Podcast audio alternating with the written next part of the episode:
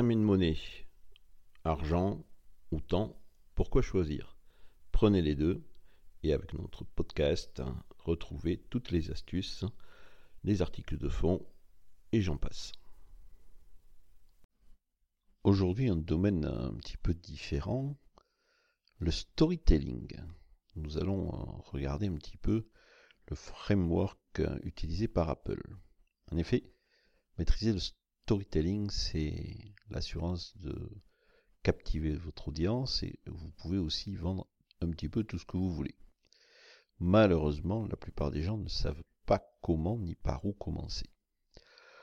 Nous étudions la littérature à l'école, mais à moins de vous inscrire dans un programme spécialisé, une grande école de marketing, vous n'apprendrez probablement jamais à exploiter un tel outil et c'est tellement dommage. Car les barrières à l'entrée dans la création d'une entreprise, qu'elle soit en ligne ou, pas d'ailleurs, sont assez faibles.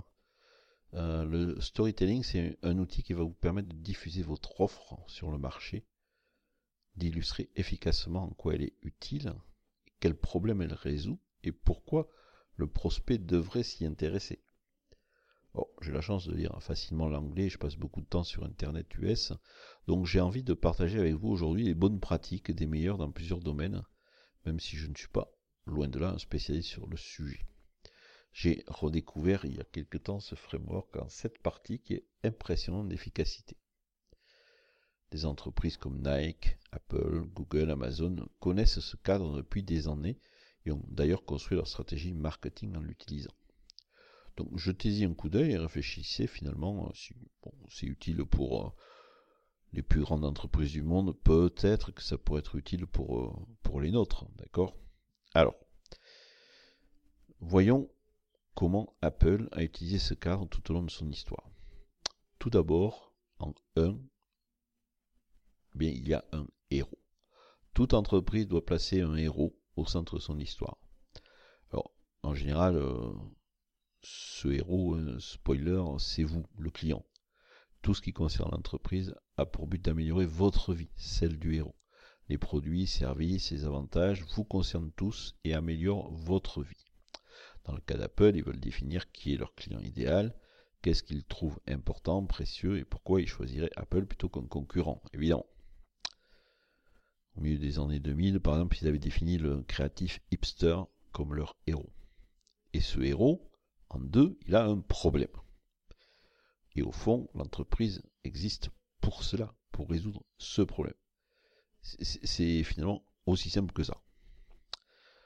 Pour le cadre de narration que nous utilisons aujourd'hui, on va reprendre Apple doit définir quel problème son héros, donc son client, rencontre, comment ça affecte la vie du héros et qu'est-ce que ça signifie s'il n'est pas résolu. Dernièrement, par exemple, euh, Apple a fait de la pub sur euh, vos, données privatives, hein, la vie privée. Donc, euh, ben, voilà, ils s'en sont servis pour, pour l'illustrer avec l'iPhone, c'est le produit qu'il vous faut pour résoudre votre problème. D'accord?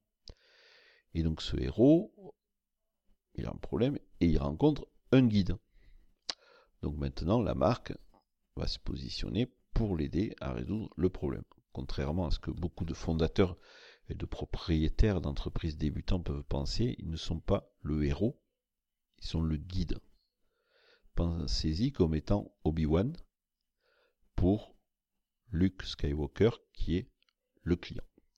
L'entreprise doit illustrer une réputation favorable, une crédibilité, une valeur pour que notre héros lui fasse confiance. Bon, Steve Jobs est une personnification vraiment du, guide, hein.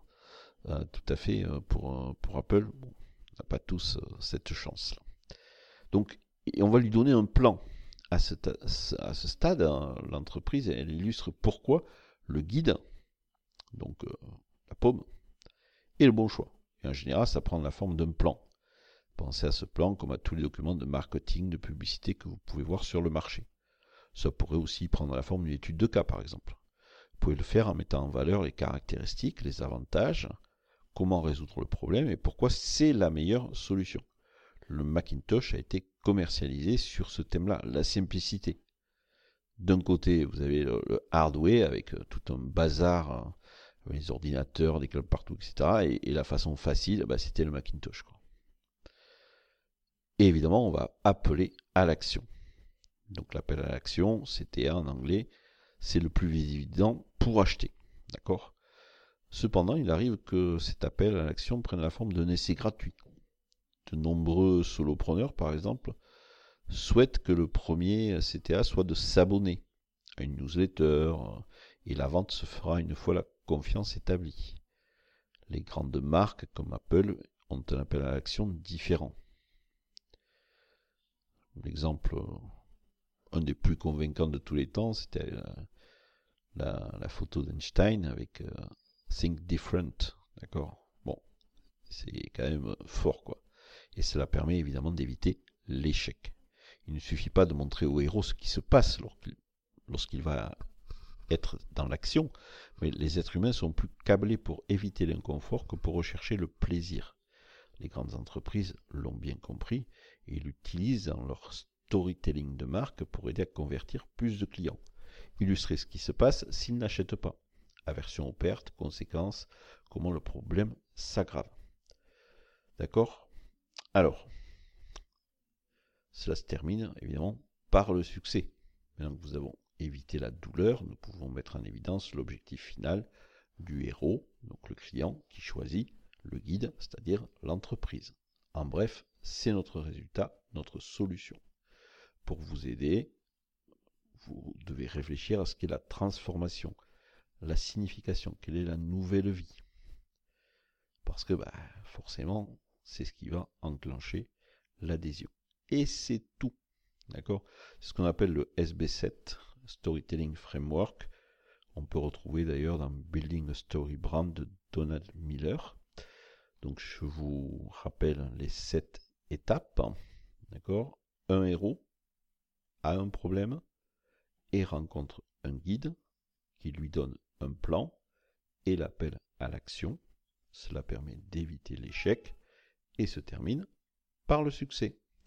Voilà, ben, c'est à vous de jouer, faites-vous plaisir, testez, expérimentez, et pourquoi pas, peut-être que demain, ce sera vous le prochain Apple.